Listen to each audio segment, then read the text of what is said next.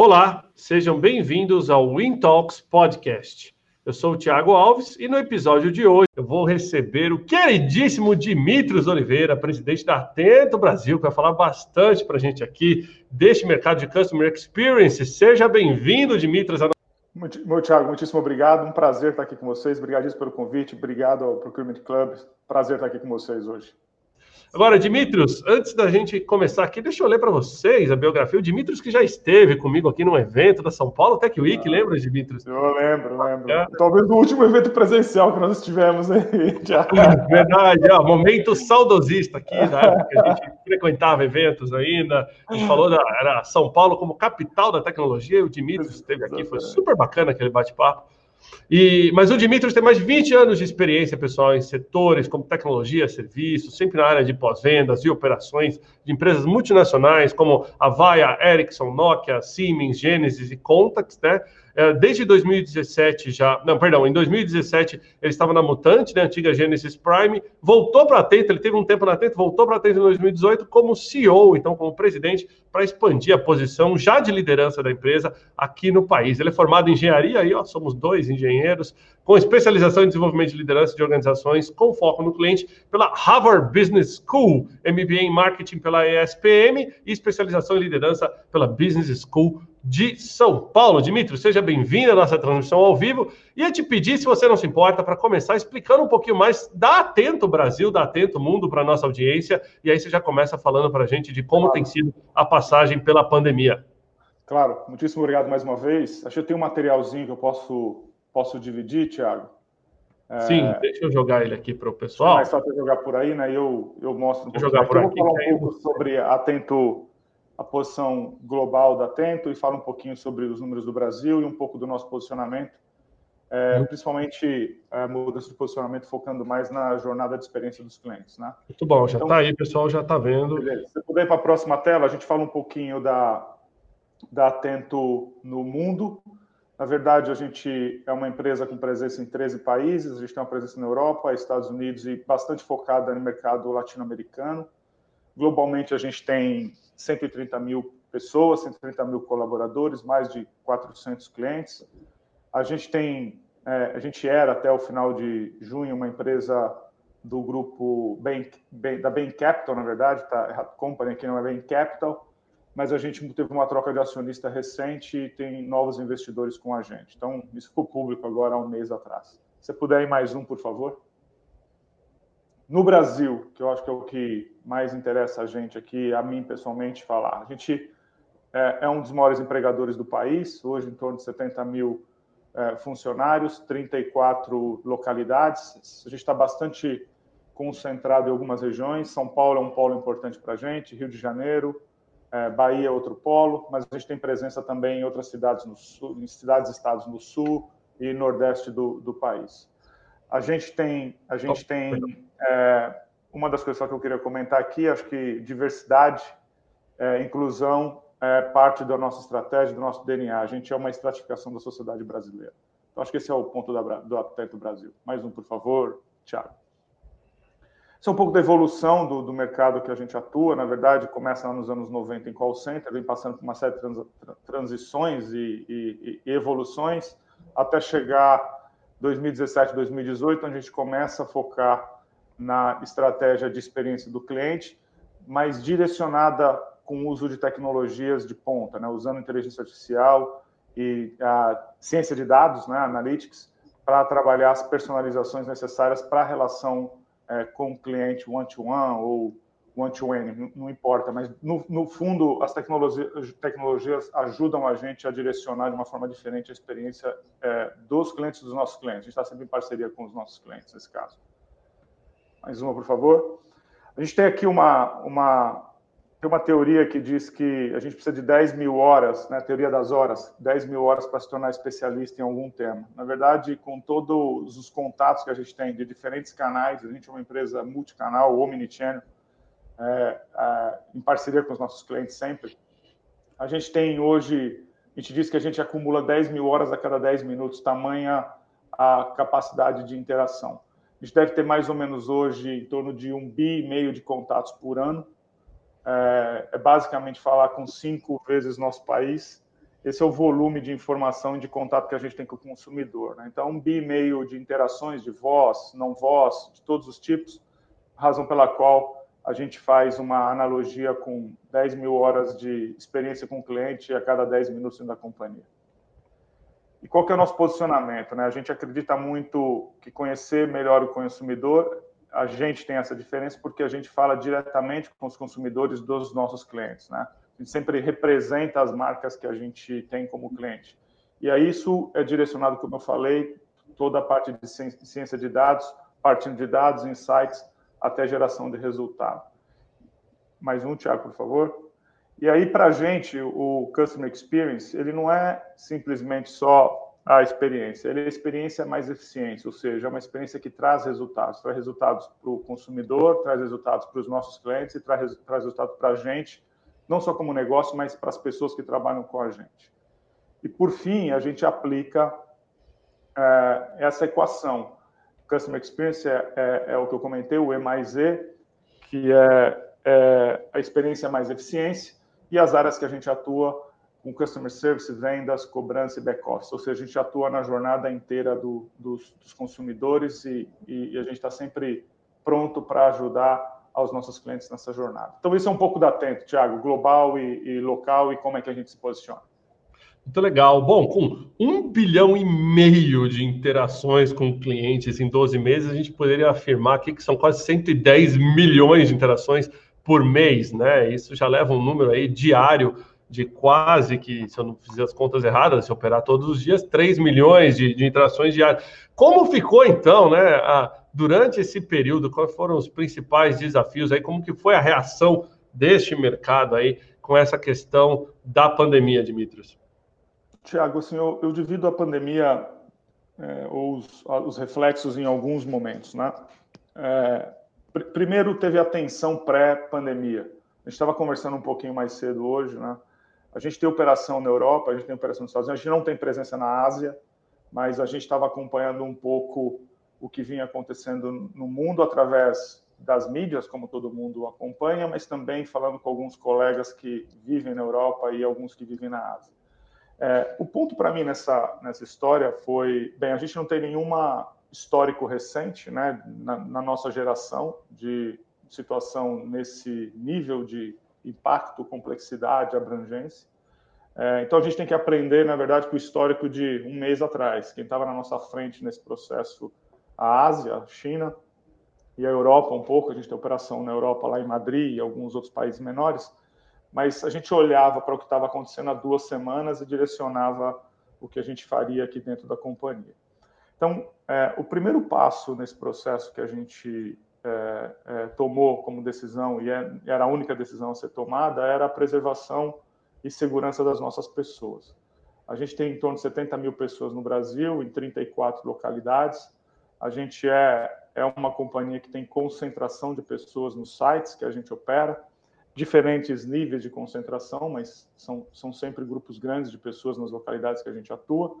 E tinha uma preocupação primeira, como é que a gente garantiria é, a segurança das pessoas que estavam nos sites. Então, lá no início da pandemia, no meio de março, a gente tomou uma decisão, na minha concepção hoje, olhando quatro meses para trás, bastante acertada.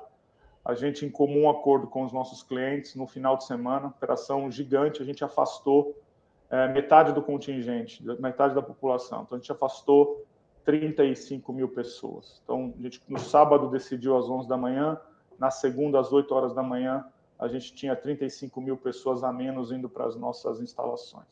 E a gente fez isso por causa, até antes mesmo, depois disso, seguiu uma série de protocolos com os governos locais e estaduais, a gente seguiu os protocolos estabelecidos pela OMS, pela, pelo Ministério da Saúde, e ele veio na sequência essa, essas discussões com os protocolos e a gente fazendo as adequações. Mas como a gente tomou uma decisão de partida bastante é, é, é, eu diria, agressiva, e era o único caminho que tinha para tomar quando a gente fala de segurança das pessoas, a gente afastou 35 mil pessoas. A gente não tinha como colocar essas pessoas para trabalhar de casa, então a gente simplesmente afastou para depois resolver a questão de como colocá-las para trabalhar a partir das suas casas. Aí, com isso, a gente entrou com com um processo grande de implementação dos protocolos todos de segurança. Então, tudo que a gente viu aí, álcool gel, distanciamento social, a gente respeitando um metro e meio de distanciamento entre as pessoas nos sites. A gente fechou uma série de áreas que a gente chama de área de descontração. Fechamos todas as áreas que é onde havia eventual concentração das pessoas. A gente implantou um protocolo de limpeza. Então, a gente fez todos os protocolos estabelecidos pela, pela, pela OMS e pela Vigilância Sanitária e Organização, é a nossa entidade de saúde, subordinada ao Ministério da Saúde. Aí, uma vez feito isso, a gente, é, a gente não teve é, interrupção no, fech no fechamento de sites, a gente opera com os 34 sites é, abertos, então a gente não teve é, interrupção nos serviços dentro dos sites. Justamente, a gente teve muita fiscalização, até ontem, ontem tivemos mais uma, são 122 fiscalizações nas nossas instalações.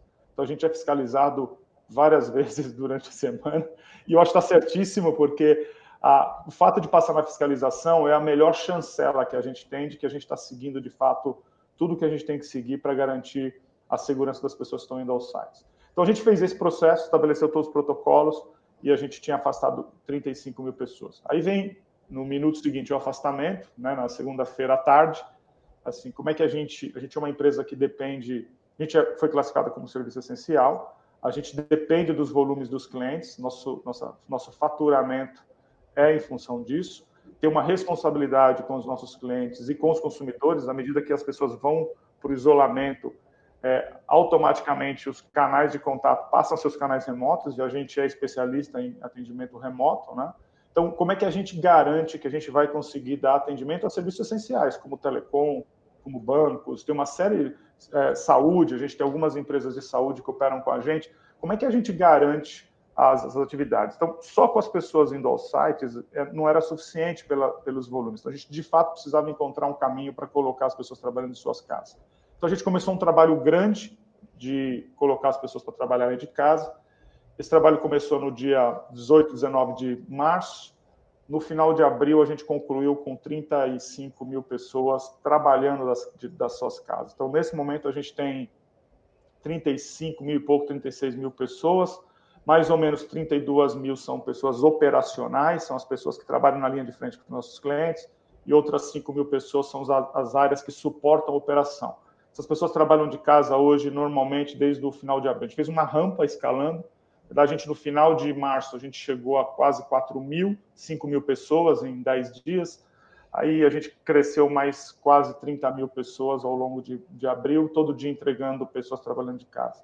Então foi um trabalho gigante. Pra você ter uma ideia do nível de, de é, é, logística que a gente teve que ter, a gente enfrentou e enfrenta uma série de problemas, limitação de tecnologia, é, banda larga, e, e muitas pessoas da, da, nossa, do nosso grupo não têm, por exemplo, os computadores é, adequados. Então, o que a gente fez? A gente moveu é, em torno de 30 mil desktops, na verdade 28 mil desktops, 2.500 notebooks para a casa das pessoas.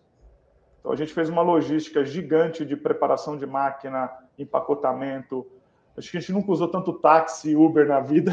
Foi um, um, exército de transporte para levar tudo isso para casa das pessoas, para que elas pudessem trabalhar. Então, cara, a gente de lá para cá tem operado, é, tem uma série ainda de desafios. A gente implementou novas, novas é, é, protocolos agora, a gente mede a temperatura das pessoas desde abril, tem um controle rígido sobre isso.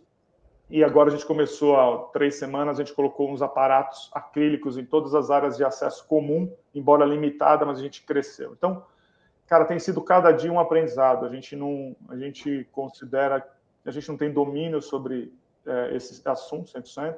A gente tem aprendido todo dia, tem pesquisado todo dia, tem um grupo de gente grande do nosso lado aqui trabalhando dia e noite para adequar as nossas instalações à realidade.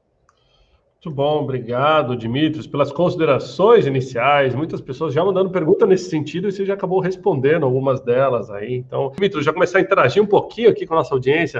Algumas perguntas no sentido de tecnologia, né? Você comentou os computadores e tudo mais. Mas como foi, por exemplo, lidar com, com, tiveram que correr e fazer algum tipo de transformação digital em, em processos que Atento tinha internos para poder fazer esse atendimento remoto, né? Como foi por parte dos funcionários também esse treinamento? A gente sabe que toda vez que tem uma transformação, que tem uma nova tecnologia, tem que ter um treinamento. E como é lidar, então, assim, com a gestão remota das pessoas? Muda muito do que fazer a gestão de todo mundo no mesmo escritório, não? Muda bastante. Então, é, é, respondendo teu primeiro ponto, a gente teve que aprender a gerir escala de, de quantidade. A gente tinha operações que funcionavam em home office, mas eram operações consideradas com a quantidade de pessoas que a gente tinha nos sites pequena. Tinha 800 mil pessoas trabalhando de casa, operação. A gente teve que, literalmente, da noite para o dia, aumentar 30 vezes isso. Então, isso traz um monte de desafio. Então, a tecnologia, sim, a gente teve que é, preparar o ambiente inteiro para suportar 35 mil conexões simultâneas remotas, que não tinha, a gente não estava preparado para isso. Então, a gente revisitou a estrutura inteira de é, dados, né, a parte de toda de roteador, switch, consequentemente, tudo isso. A gente teve que revisitar os protocolos de segurança da informação, então a gente teve que fazer algumas coisas importantes para poder levar essas, essas operações. Então, tem vários protocolos e sistemas que nos ajudam a monitorar a questão de transação dos nossos clientes a partir da casa das nossas pessoas, ou seja, segurança da informação é um fator importantíssimo num processo como esse, e, e, e a gente olhou para isso e tem olhado. Os processos tiveram que mudar, então, ciclo de aprovação, modelo de compra, a gente teve que revisitar, fornecedores teve que revisitar, é, modelo de comunicação com as nossas pessoas, a gente implantou é, é, o Microsoft Teams, aí com a, a, ajuda da Microsoft, a Tânia ajudou a gente bastante nesse processo, a gente colocou, é, e nesse momento tem quase 40 mil pessoas em cima dessa rede, porque é, a principal diferença quando você tem a pessoa no site é que o supervisor direto, ele está ali, ele olha as pessoas, ele fala. Quando você leva para casa, como é que a gente garante que esse protocolo continua sendo um protocolo aberto e direto? E o caminho para isso é comunicação digital. Então, a gente não pode ligar para a pessoa que está trabalhando no celular dela, porque ela está no meio do trabalho. Então, é, a gente acabou implementando o canal Não Voz é, ao longo desse período. A gente fez uma implantação bastante grande usando o Microsoft Teams para isso. A gente implementou uma pancada de coisas em cima de VDI, de vários fornecedores, a gente implantou um monte de coisas usando o VPN. A gente teve que a, acelerar um processo de mudança de alguns serviços, de principalmente a aplicação que a gente tem para nuvem. Então, teve uma série de elementos que a gente usou dados a gente usando de forma diferente para poder ajudar as nossas pessoas nas pontas com uma série de dúvidas que tinha. A gente criou uma página chamada Atento em Casa, onde as pessoas acessam tutorial, elas baixam os, os, os treinamentos, elas acessam o suporte da empresa se precisar. A gente teve que automatizar toda a parte de help desk em cima, a gente colocou um monte de bot ajudando em, em, em, em aplicações repetitivas ou dúvidas repetitivas. Então a gente teve que repensar todo o back-end da empresa para suportar 35 mil pessoas trabalhando de casa, com os SLAs todos é, sem alterar, porque a gente não pode, no final do dia, impactar o nosso cliente. Então, tem um trabalho gigantesco nesse sentido. Então, a gente reviu tecnologia, a gente reviu processo, a gente reviu tomada de decisão, a gente quebrou uma série de burocracias que a gente tinha nesse período, e a gente reviu o modelo de gestão remoto com indicadores, processo de comunicação, e disciplina na execução de todas essas atividades de maneira remota, e a gente até então não tinha essa experiência nesse nível de escala. Muito bom. Pergunta, Thiago. Oh, per perdão, acabei te cortando no finalzinho. Não, respondi, não? Respondi? Sim, respondeu, completasse. Inclusive, você entrou num ponto aqui que eu já vou aproveitar para interagir um pouquinho com a audiência. Você entrou na questão de chat, né? E muito se falou de chatbots durante a pandemia. Como é que você vê agora, já entrando um pouquinho aí na questão de futuro na experiência do cliente, né? Essa questão do digital, de inteligência artificial, respondendo as perguntas dos usuários, né? É, até onde isso vai na visão de vocês? Quanto tempo isso leva para ganhar massa? E aonde fica o papel do ser humano quando a gente falar que a gente está conversando com a inteligência artificial, né? O atendimento passa a ser mais personalizado e tudo mais. Então, vamos entrar nesse tópico. Vamos lá, vamos lá. Assim, pr primeiro, eu tenho escutado isso de, de, com várias é, é, lives. Você, numa das entrevistas, acho que você comentou sobre isso. E eu, o que aconteceu agora com a, com a pandemia é que ele acelerou a utilização dos canais digitais, né? Canais não voz. Né? Então, os vários meios seja chat, seja uso de chatbot, seja as mídias sociais, não importa o canal, é, se ele é mais automatizado ou menos automatizado, de forma geral, nós, como consumidores, passamos a utilizar isso como, como um nosso dia a dia. Então, tinha muita, tinha muita discussão antes do, da, da pandemia sobre o tempo que levaria para que os consumidores, do qual eu me incluo, é, passassem a adotar canais não voz para resolver seus problemas. Né? Diferentes níveis de utilização e, e facilidade com a, com a tecnologia, migrantes é, digitais ou não digitais, tinha uma séria discussão a, a, a respeito disso. O ponto é que dado tudo o que aconteceu, a, nós, como sociedade, entendemos que, no final das contas, a gente tinha que ter nosso problema resolvido e canal digital era um canal pronto, disponível por, por boa parte das companhias no Brasil nesse processo. Então, o, o lance nessa, nessa história é que essa, o advento da, da, da pandemia, infelizmente, de uma maneira dura para a sociedade, tem sido dura, ela acelerou a adoção dos canais digitais. Então, a gente vê um crescimento expressivo na utilização de canais não voz. Até porque os canais de voz eles estão limitados, né, por capacidade, dependendo do, do município, horários de atendimento, é, circulação das pessoas, depende do protocolo estabelecido de retorno. Então, o canal digital ele virou um canal é, principal e, e, e, com uma alternativa bastante boa do ponto de vista de resolutividade para os consumidores. Então, Cara, é, crescimento bastante acentuado das transações. Eu diria que número de transação maior que a gente tinha, transação por transação, é, mas muita coisa dessas tratadas por mecanismos automáticos. Então, cresceu e acho que a gente venceu uma barreira importante, que era a preocupação com a adoção dos canais digitais nas estratégias das companhias de forma geral, e a, e a, a gente percebeu, atendendo aos clientes que a gente atua de diferentes indústrias, que isso foi um avanço. É, claro que tem é, uma questão do, da, do aculturamento de nós consumidores e a solidariedade no momento como esse. Então, a gente também, como consumidor, se flexibilizou vis-à-vis -vis tudo que a gente está passando como sociedade. Então, eu, de fato, acho que é uma mudança de mentalidade geral das empresas e nossa como consumidor e nós aqui como provedor de serviço para as marcas. Agora, emprego de, de tecnologia, bot, etc. Então, eu tem várias divisões para os bots, né, para o emprego da inteligência nos bots. Cresceu muito as questões que a gente chama de FAQ, né, que são perguntas e respostas que são mais repetitivas e que são scripts né, mais fechados. Perguntas diretas com resposta direta, isso acelerou demais e ajuda demais o cliente. Então, é, alguns exemplos. Você fala assim, eu tenho dúvida se é, eu quero minha segunda via de fatura, sei lá, seja qual for.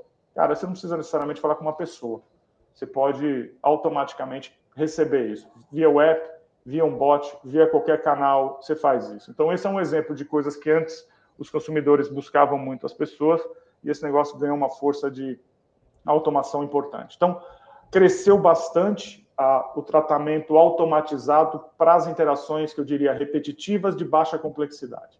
Agora, onde eu acho que vai isso, que é a, é a tua pergunta e é o que a gente tem discutido muito aqui dentro. É, eu, eu acredito que inteligência artificial, e está sendo usado em níveis diferentes, ela veio para ficar e, e, tem se mostrado é, forte nisso. O Tony comentou isso contigo outro dia, em um dos, falou bastante sobre inteligência artificial, e eu não quero nenhum momento tangenciar essa conversa, que a IBM falando tem propriedade eu não tenho. Então, mas como é que eu vejo isso aplicado aqui para a gente, no nosso mundo? Eu, eu acredito muito que a inteligência artificial vai, vai facilitar o trabalho nosso vai melhorar a vida das nossas pessoas e vai ajudar o consumidor. Por quê? Porque eu acredito que interação de baixa complexidade, como está acontecendo agora no meio da pandemia, e de média complexidade, elas serão majoritariamente automatizadas no tempo. Automaticamente automatizadas no tempo. Três anos eu acho que é um horizonte, três, cinco anos é um horizonte que a gente considera bastante factível para ter alto nível de automação. Aí o que acontece com o ser humano? Cara, o ser humano, no nosso caso, os nossos colaboradores, vão ter a oportunidade de se capacitar em assuntos de maior complexidade, onde exige a presença de um ser humano. Hoje, o que acontece nas operações é que ainda tem um índice alto de informações informacional e transacional de baixa complexidade e que a gente acaba usando a disponibilidade de uma pessoa para fazer o atendimento. Então, o que vai acontecer é que a tecnologia vai permitir que as nossas pessoas criem uma trilha de desenvolvimento diferente elas vão ter que se capacitar, nós, vamos, a gente vai ter que se capacitar como um todo em assuntos de maior complexidade, em assuntos em que de fato o ser humano traga uma diferença importante no tratamento do assunto. E a gente vai usar a inteligência artificial para as automações de baixa e média complexidade. Então, no futuro, e eu acho que isso é 3, 5 anos, a minha perspectiva é que nós vamos ter centrais de atendimento experiência ao cliente muito mais especializadas, com as pessoas mais capacitadas, melhores remuneradas, é, socialmente mais responsável nesse sentido. Então, acho que aí é o caminho de evolução e como eu vejo a inteligência artificial e é, ciência de dados aplicada ao nosso negócio, o que vai impactar, na minha concepção, uma mudança de comportamento importante do consumidor.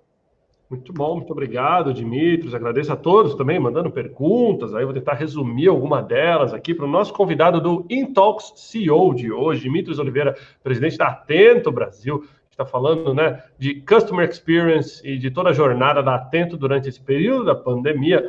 Uh, a gente conversou um pouquinho antes na pré-live aqui sobre. Uh, uh, novas tecnologias, sobre o futuro desse mercado, né? E você falou um pouquinho aí. E, e, teve um movimento interessante aqui que eu acho que conecta com várias perguntas das pessoas. Assim, o futuro para Atento é ter um mix entre agentes operando de casa e pessoas no escritório é, com talvez funções diferentes. E queria que você comentasse um, pouco, um pouquinho daquele conceito do Work at Home Agents, né? O WAHA. Uh, para que as pessoas conheçam um pouquinho mais desse conceito claro. e já olhando para frente no futuro de como seria, por exemplo, as instalações da Atento no futuro, quando vocês continuarem a crescer, você pensa num mix entre pessoas que vão estar trabalhando de casa, pessoas que vão estar trabalhando, sei lá, em squads, pessoas que vão estar trabalhando em escritório centralizado ou não? É, ele é um misto, né? A gente, a gente já vinha fazendo um processo de transformação da organização justamente pela, pela mudança de comportamento do consumidor e a necessidade em a gente levar é, esse tipo de tecnologia para os nossos clientes, em conjunto com os nossos clientes e nas pontas para os consumidores. Então, a gente vinha num processo de transformação que ele passava por várias discussões. Então, a parte de look and feel dos sites, né, Tiago? E aí, confesso a você que a visita aos seus escritórios me inspirou aqui a, a, fazer algumas mudanças no nosso ambiente. Assim que possível, você vai lá visitar a gente, você vai... Bom saber, bom saber que a gente está influenciando as pessoas. então, cara, vocês... Então, a gente, a gente começou a revisitar toda a parte de look and feel dos sites, justamente para caracterizar os sites com cara menos de, dos call centers tradicionais e mais uma empresa voltada à experiência. Então, esse era um pedaço da. E a gente já fez muita coisa nesse sentido. Agora, com a, a, a, toda a necessidade em a gente fazer o processo das pessoas trabalharem de casa, e, e, eu acho que esse negócio ele não tem volta na totalidade. Acho que fica um pedaço importante em casa ainda. A gente tem uma discussão entre 20% e 30% da população de operação.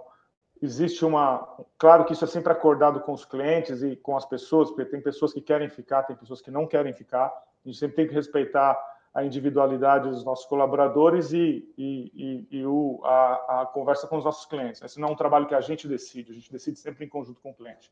Mas acho que tem espaço para a gente ter é, entre 20% e 30% do nosso contingente de pessoas trabalhando a partir de casa quando a gente tiver a possibilidade de voltar. Então, esse é o primeiro ponto. Então, o conceito de trabalhar de casa, que é o AHA, né? É, ele é um conceito é, que acho que vai favorecer a gente num processo dessa, desse, desse novo contexto que a gente vai viver. Então, eu acredito numa empresa híbrida, eu acredito numa empresa em que as pessoas é, não da área operacional direto vão ter mais flexibilidade para trabalhar de casa, quantos dias forem. Então, Aqui a gente está pensando, inclusive, de inverter a quantidade de dias entre escritórios ser muito menor do que o em casa. Essa, essa é a discussão que a gente está nesse momento. Então, a gente deveria inverter essa curva, se isso fizer sentido para as nossas pessoas. Dois, é, a gente tinha começado a trabalhar com os modelos ágeis aqui dentro para várias operações. Então, sim, a gente deve acelerar as questões de squad multidisciplinar, com uma diferença. A gente vai permitir e aprendeu a trabalhar, e, e a gente estava conversando um pouquinho antes aqui na pré-live, gente aprendeu que vídeo funciona, que tinha uma super resistência, né? A para ir conversar com alguém no Rio de Janeiro, pegava o avião. Cara, a gente aprendeu que o vídeo é super eficiente. E o vídeo é eficiente, inclusive, para o trabalho multidisciplinar. A gente tem rodado é, as sprints aqui dentro da companhia para algumas operações e desenvolvimentos e continua usando é, interação entre gente que eventualmente está no site e gente que está trabalhando de casa. Então, funciona super bem. Zoom, Teams, tem uma série de ferramentas aí que a gente usa. Então, eu acho que vai ser um híbrido. Então, na minha visão, o que vai acontecer para frente? A companhia não volta a ser o que era. Uma parte dela eu chamo, vai ser uma companhia móvel.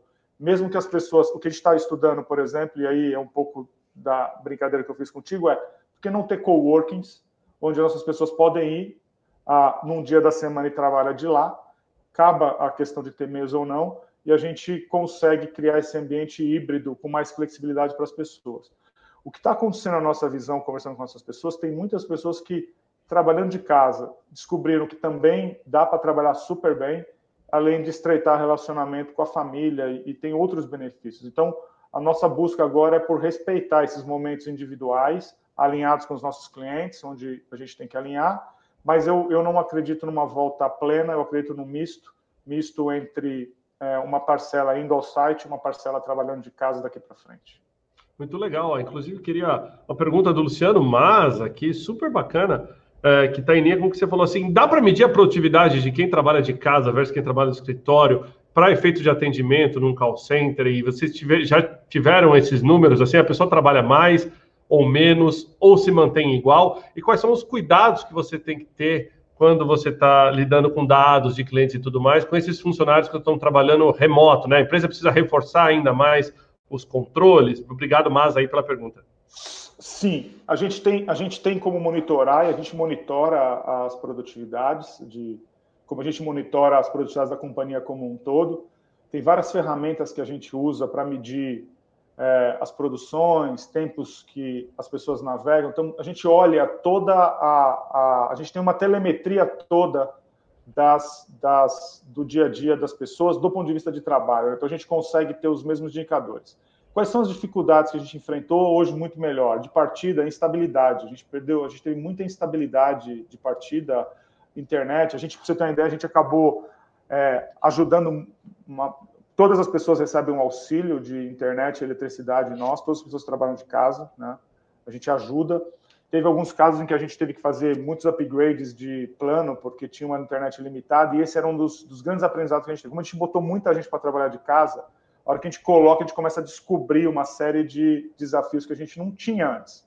Então, tem sim uns cuidados com infraestrutura, razão pela qual a gente mandou quase 30 mil computadores para casa das pessoas, porque isso garante que a máquina vai ter performance para rodar algumas aplicações que a gente roda e elimina uma barreira ou eventual barreira de funcionamento para as pessoas.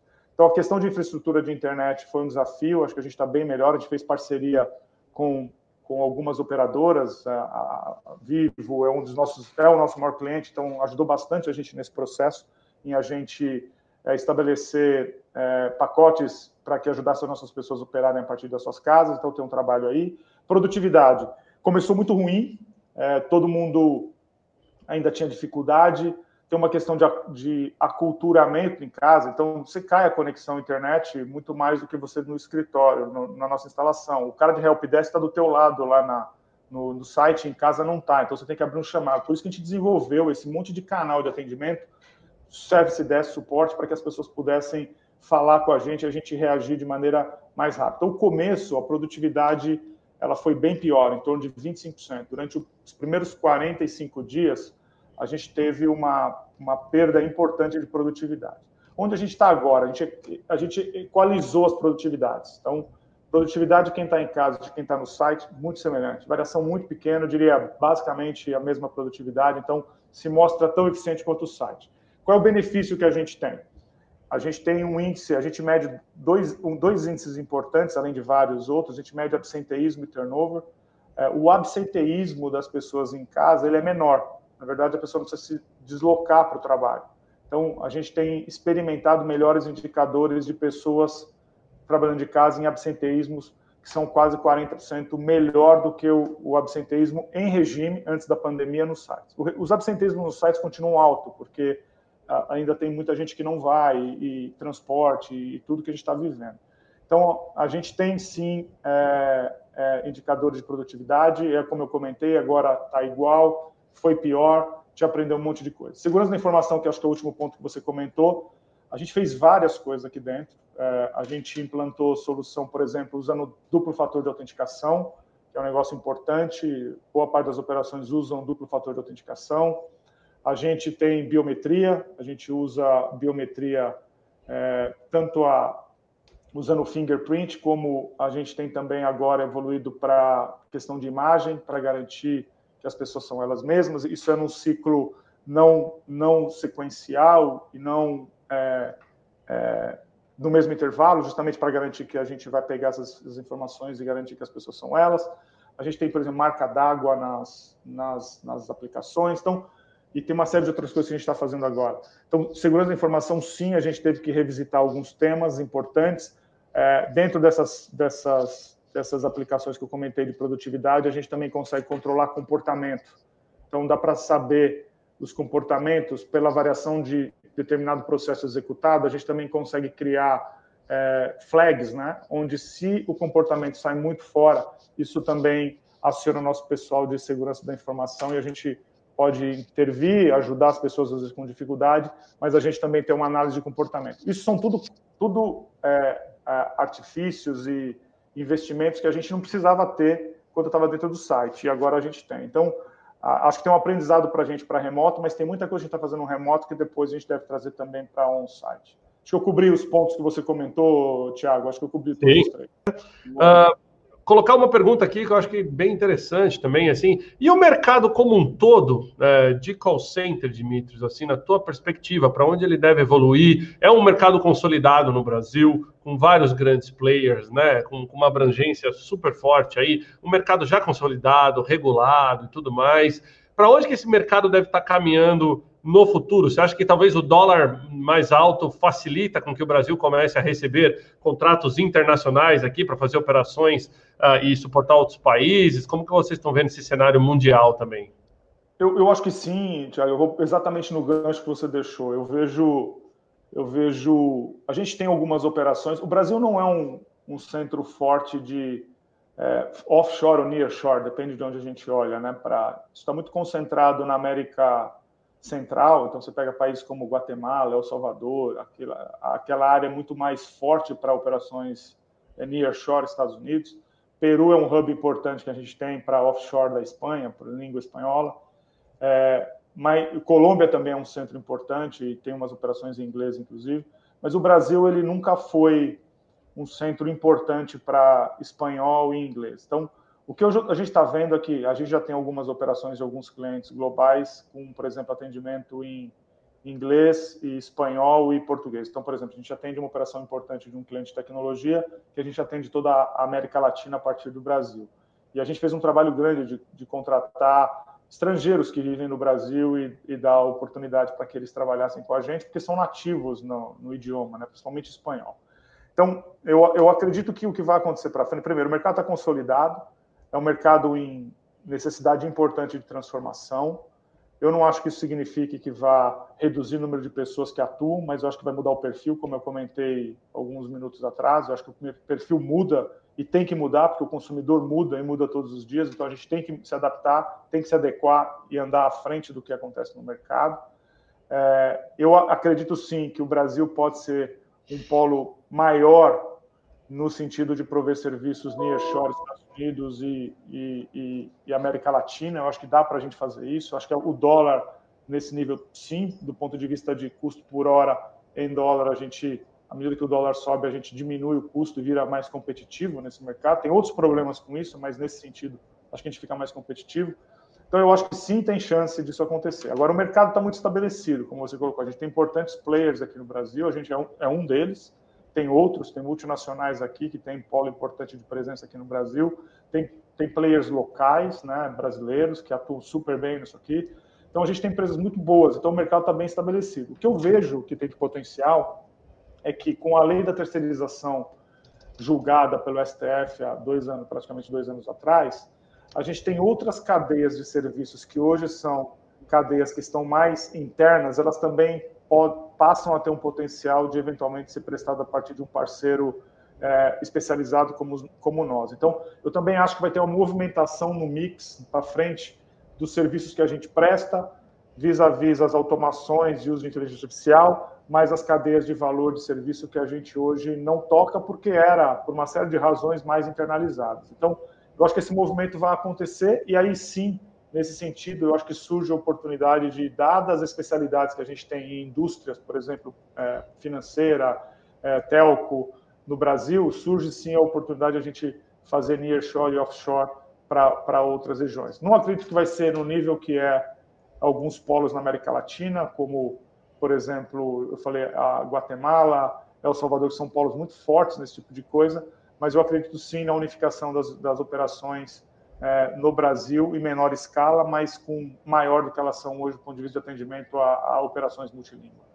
Muito bom, muito obrigado, Dimitros. Mais uma pergunta aqui, ó. Várias perguntas do Procurement Club, não tinha dado crédito ainda, mas agora vou colocar aqui. Ah, precisa, é, né? Procurement Club. Mas uma pergunta do nosso querido amigo em comum, Fernando Sora, uh, de Sora, perdão.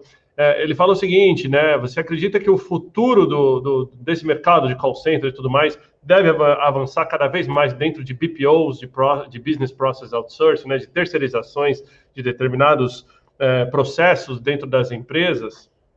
Eu, bem, primeiro aproveitar que o Sora agradecer novamente o convite. Então, é, brigadíssimo, Sora, pelo convite, pela oportunidade de falar aqui. É, eu acho que sim. É, eu, e a gente, a gente vê o BPO, ele pode ser vertical ou ele pode ser mais horizontal, né? Então, tem uma discussão muito grande agora sobre a. E o Sora conhece isso super bem, conhece super bem. É, a, a, horizontalização, acho que é parte das discussões de todas as empresas é, que atuam. Né? A gente é uma empresa BPO mais verticalizada, a gente está em determinadas indústrias e determinados serviços, mas, por exemplo, a gente não é um BPO de folha de pagamento, né, que é transversal. Isso vale para qualquer, o que eu chamo de BPO horizontal. Cara, hoje a gente não vê isso, mas talvez no futuro é, esse seja um caminho, né, em que essas, essas, essas várias linhas de, de é, business process outsourcing se cruzam. E eu acho que isso vai acontecer, de novo, com o advento da tecnologia, acho que as linhas vão ficando cada vez mais estreitas e aí isso vai permitir a gente, em conjunto com o cliente, aumentar nosso escopo de participação. Então, por exemplo, a gente hoje a gente fez uma aquisição, no, no, completou uma aquisição em maio do ano passado. A gente comprou uma empresa de back-office que a gente faz, por exemplo, crédito imobiliário e crédito veicular para algumas organizações. Esse é um tipo de coisa que não estava no nosso mapeamento, mas quando a gente decidiu diversificar o negócio para aquisição, a gente passou a atender indústrias e segmentos de BPO indústria que a gente não atuava. É, então, eu acho que sim, a resposta senhor é sim. Eu acho que esse negócio vai expandir horizontalmente à medida que a gente diminua a, a participação em essas atividades que a gente faz, em função de toda a automação, inteligência, analytics, e, ao mesmo tempo, permita com que a gente ganhe capacidades mais especializadas. À medida que eu consigo descer de maneira mais profunda em determinadas indústrias, eu consigo também andar para o lado e, e esticar, eu acho que a, o mercado endereçável para esse negócio. Então, a resposta para mim é, no futuro, eu acho que a gente vai conseguir dos dois lados. Quem atua lá vai vir mais para cá e a gente que atua aqui vai mais para lá. Acho que vai começar a ter algumas sobreposições no mercado de BPO de forma geral. Muito bom, muito obrigado pela resposta. Um abraço para Sora mais uma vez. Agora, Dimitros, queria entrar aqui no tema pessoal. A gente sempre pergunta aqui, né, nas nossas lives, na Intalks CEO, trajetória, dicas de carreira. Conta um pouquinho mais do Dimitros para todo mundo que está nos assistindo aqui, né? Um pouquinho da sua história também, o que você gosta de fazer, os hobbies, que você gosta de moto, eu já sei, inclusive o Diego Borg da Ducati está aqui mandando um abraço para você, nosso amigo em comum eu também. Vou, vou, lá visitar a, a, a Ducati Senna, que ele falou que tem lá na sala dele, eu falei para ele que vou lá assim que puder. Pior que tem mesmo, eu já tive lá e tem, é, dá uma certa inveja, devo é, dizer. É, eu falei para ele, eu falei, eu não gosto de falar isso não, mas eu tenho inveja, eu sei que é sentimento pequeno, mas eu tenho. o, o Thiago, vamos lá, cara, assim, eu, eu acho que você falou eu tenho. É, na verdade, eu não quero, eu não vou, se eu for falar muito sobre a trajetória, mas eu, eu comecei minha vida trabalhando muito cedo. Eu comecei é, registrado na época, né? A gente falava isso, trabalho registrado, né? Eu comecei com 14 anos, mas eu trabalhava, eu trabalho, na verdade, desde os 9 anos de idade, por uma questão de, de sobrevivência na, na época, né? A gente vem, eu venho de uma família bastante é, pobre, é, e aí, cara, assim, acho que essa foi a grande, se me perguntar, o grande é, lição de vida foi comecei a trabalhar cedo e entender um pouco é, a necessidade e a importância de a gente trabalhar duro, disciplinado e de maneira respeitosa. É, eu trabalho, meu primeiro emprego foi numa feira livre, então me permitiu ter relação bastante grande com uma série de consumidores na época.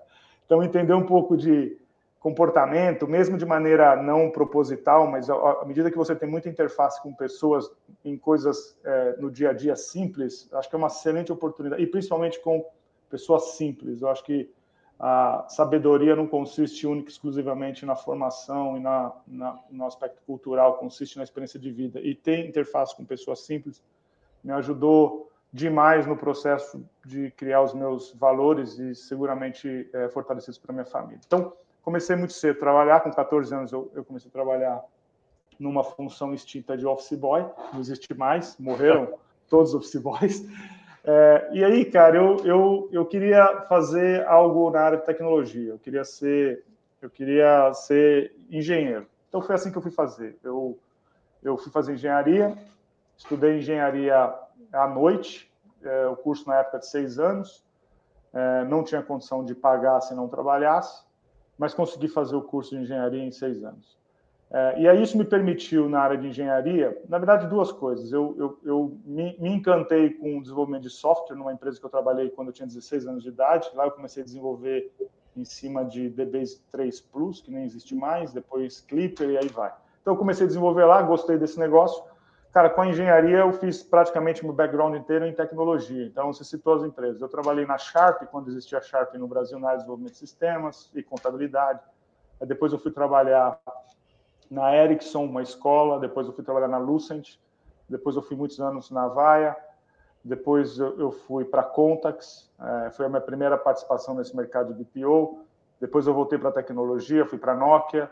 Depois eu fui para Genesis também, tecnologia. Aí eu voltei, fui para Atento, minha primeira passagem na Atento. Depois eu fui trabalhar com meus amigos lá na Mutante, que você comentou, e depois eu voltei para Atento. Então, nesse mercado de BPO, atuando na, na indústria, ele tem sete anos dos 30 que eu trabalho, 35 que eu trabalho, né? É, então, cara, assim, eu, por ter feito engenharia, ser um mau programador, eu decidi seguir um caminho menos técnico. Era horrível como programador, rapidamente eu percebi que não tinha condição, eu, aquilo não, eu ia morrer de fome. Então eu comecei a seguir uma carreira mais de serviços, trabalhar em pós-venda, como eu entendia tecnicamente, embora não soubesse desenvolver bem, mas eu entendia, eu comecei a trabalhar em pós-vendas. Em pós-vendas, é, tive a oportunidade por um, um cara que foi presidente da, da, de uma unidade da Ericsson na época, me chamou para comercial, e aí eu acabei fazendo um misto entre técnico e comercial, e assim foi minha vida. Sem técnico, comercial, marketing, acabei fazendo de tudo um pouco nesses mais de 25 anos em tecnologia. Então, esse é um pouco da. Aí fiz cursos, como você comentou, buscar ter uma visão diferente da, da vida, né, do ponto de vista mais humano, menos técnico. É, e acho que, cara, foi, foi isso. Que se me perguntar, é, dica de carreira, cara, eu, eu, cara, eu, eu sempre acreditei na disciplina, é, no respeito às pessoas e no senso de justiça. Né? Você pode escutar, eu espero que um dia, parte do, se alguém perguntar para quem me conheceu bem, nunca me classifique como uma pessoa injusta. Eu acho que isso talvez seja uma das piores coisas para mim. Então, eu gosto de tentar buscar todos os dias ser uma pessoa justa, é, disciplinado. Eu aprendi a vencer as dificuldades é, com disciplina, não com inteligência. Né? Eu, eu me dediquei muito para as coisas que eu, que eu ia. E, cara, e acho que respeito às pessoas, acho que isso é fundamental. Respeito, respeito não faz mal a ninguém, cara. Então, respeito a todos, independente de posição social, independente de cor, independente de raça, independente de credo, independente de posição hierárquica. Por isso que eu não acredito muito em hierarquia, embora seja importante, mas eu, eu respeito, mas eu, cara, eu hierarquia para mim é meramente um facilitador do que eu posso fazer pelas pessoas. Muito bom, olha aí, pessoal. Que aula para quem está procurando se inspirar em mais um exemplo de um grande executivo que está aqui e, e, trazendo para vocês não só o conhecimento dele, toda essa massa cinzenta, essa experiência de mercado que ele já tem, mas também uma aula de vida. E parabéns pela trajetória, Dimitrios. Eu, particularmente, já conhecia, mas agora é, conhecendo um pouco mais no detalhe, Dimitrios. E aí eu queria pedir, então, para você Uh, considerações finais aí para nossa audiência, uh, como o pessoal pode encontrar Atento, quem quiser conhecer um pouquinho mais do trabalho da Atento também, e a sua visão final aí sobre o futuro, então, deste mercado e como vai ser o futuro da jornada de cliente do, do Customer Experience. É, vamos lá, primeiro, mais uma vez, ô, Thiago, muitíssimo obrigado. Prazer vê-lo, mesmo que virtualmente. Espero que a próxima a gente consiga se encontrar, né? Pessoalmente. Outro dia me perguntaram o que, que significa pessoalmente, porque as pessoas estão perdendo um pouco. Então, pessoalmente é a possibilidade de eu me aproximar de você, o, o, que não seja pela tela. É, cara, muitíssimo obrigado. De novo, agradeço ao, ao Procurement Club, o Sora, é, pela, pela oportunidade. Cara, o que eu posso deixar aqui é o seguinte: eu, eu tenho muita discussão em torno de como a gente sai como sociedade da, da pandemia, né? É, ontem, inclusive, um amigo me ligou perguntar: pô, será que de fato as pessoas vão sair diferentes para esse negócio? Cara, eu, como sou um eterno otimista na civilização, na sociedade, a minha resposta é sim. Eu acredito que a gente vai sair diferente. É, eu acho que a gente vai olhar para o lado de uma forma diferente. Acho que o espírito de solidariedade é, ele nunca se mostrou tão necessário, né, de maneira grande ou pequena, muita gente ajudando muita gente, senão a gente não, não teria condição de chegar na situação muito triste, mas eu acho que a gente poderia estar muito pior se não tivesse iniciativa de pessoas como empresas ou pessoa física ajudando aos outros. Então, eu acredito que a gente vai sair dessa, dessa passagem de maneira diferente. E isso vale para o consumo. Acho que tem várias bases sendo revistas. Acho que a maneira de relação entre consumidor e marca ela toma uma outra dimensão e as empresas cada vez mais e do qual me incluo na cadeia representando as empresas que são clientes da gente é, é, tem a obrigação de estar muito próximo aos consumidores e entender essas mudanças de comportamento e estar presente para os consumidores onde eles quiserem no momento que eles quiserem. Acho que essa é uma mudança que vinha acontecendo e foi foi fortalecida. Por fim, eu diria para você o seguinte, cara, eu, eu tenho duas palavras que eu usei outro dia num, a gente tem um grupo da Fundação Dom Cabral de CEO Legacy que a gente olha a diversidade, que é um assunto super importante para a gente aqui, para o mercado, e esse momento que a gente está vivendo no Enduro. Então, é um grupo que eu aprendo bastante quando a gente discute diversidade, tem grandes pessoas lá dentro que me ajudam demais nessa visão de diversidade. O que eu diria para vocês é esperança e resiliência. Né? Então, Acho que a gente tem que ter esperança de que a gente vai ser melhor, a gente tem que ter esperança que a gente consiga ter umas relações mais sustentáveis e resiliência para tudo isso que a gente está passando, que não é fácil para ninguém. A gente, como sociedade, tem um desafio gigante e eu desejo, do fundo do meu coração, que a gente consiga sair disso mais fortalecido e com espírito de solidariedade é, mais aguçado e, e mais leve. É isso que eu muito bom, muito obrigado, Dimitris, então, pela tua, sua participação na nossa live, trazendo todo o seu conhecimento, sua humildade, parabéns pela trajetória, excelente trabalho, seus funcionários aqui todos colocando orgulho de trabalhar na Atento, então, parabéns que aí, bom. certeza que, que é um reflexo da sua gestão. Queria mais uma vez agradecer o Dimitris, as portas ficam sempre abertas aqui na, na Red Space do Brasil. Looking forward para o próximo, né? Esperando boa. o próximo São Paulo Tech Week aí para a gente. Boa, boa, boa fazer um barulho mais uma vez aqui. É. Eu estive já numa live lá com o pessoal, inclusive o próprio Juan Queiroz, a gente fez uma live Você também. Com o Juan e com o Bruno, né? Você teve com o prefeito com também, né? É, Foi muito bacana, a gente falou aí da retomada econômica de São Paulo, então um abração para o Juan, para o prefeito Bruno Covas. É, Juan, e, boa, boas pessoas, excelentes pessoas. Exato, e o Dimitris que deu um show aqui na nossa São Paulo Tech Week. Eu acho que eu tenho um vídeo daquele, eu vou depois subir aqui de novo. Depois você pega lá, tem, tem vídeo, pô, tem vídeo. Nós gravamos um negócio lá, você... a, gente fez, a gente fez uma bagunça boa lá, Tiago. Como é que é? Não, o pessoal chama para um evento. Eu, Dimitrios, cara, já, já, sabe que a gente não vai ficar quieto, né? E, e, e Juan e o, e o Bruno permitiram aí. Fazer o quê, né? Exatamente isso. Gente, muito bom. Obrigado, obrigado, Dimitrios. Obrigado, parabéns, cara. Parabéns. Obrigadíssimo pela gentileza.